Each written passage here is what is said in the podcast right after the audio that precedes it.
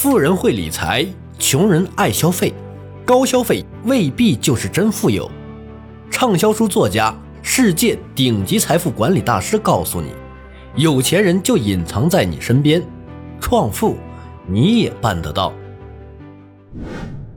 林家的百万富翁最受欢迎的章节，百万富翁们乐意向我父亲分享他们对于林家的百万富翁以及其他。著作的感受和反馈，父亲总是询问他们喜欢这本书的原因。在二零一四年，他在下面这篇文章中记录了百万富翁们的集中反馈。我乐于去问那些邻家的百万富翁、百万富翁读者一个问题：你最喜欢的一个章节是什么？也许答案出乎你的意料，他们的回答并不是第二章。这章详细介绍了百万富翁的节俭的生活方式，他购买物美价廉的服装、鞋子、手表、汽车等生活物品，但这仅仅是对百万富翁的评价，让我们看清了他们的真实面目。而这一章排名第三，成为他们孩子经常要求阅览的章节。第五章。排名第二，在百万富翁迈入经济独立的门槛后，一系列新的问题就衍生出来。林家百万富翁通常有三个孩子和约六到八个孙子女。百万富翁在经济上与后代打交道的方式，成为许多忧虑和烦恼的缘由。当然，并非所有百万富翁的孩子都是差等生。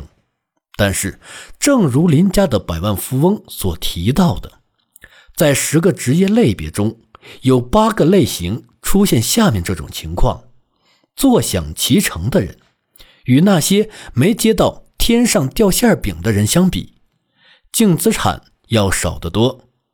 这些职业包括会计、律师、营销人员、企业家、高级经理、工程师。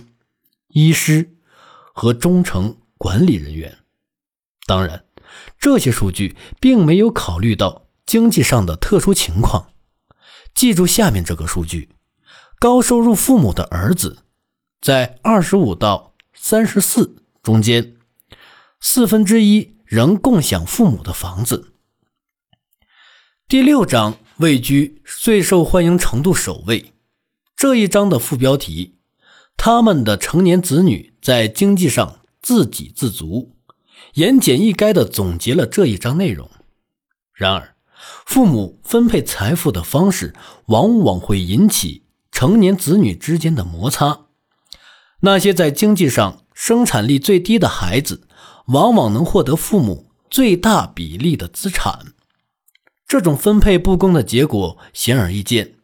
它进一步削弱了基础薄弱的孩子，增强了基础牢固的孩子。就像一位百万富翁告诉我的那样，获得成就的孩子通过克服障碍获得更大的成就。他们面对持续不断的逆境毫不畏惧。其他受到庇护的孩子实际上受到了蒙骗，因为他们从来没有真正。逃离恐惧、忧虑和依赖感。本节的内容到这里就结束了，感谢你的收听。如果喜欢，记得订阅和转发哟。我是小东北，让我们在下一节再见。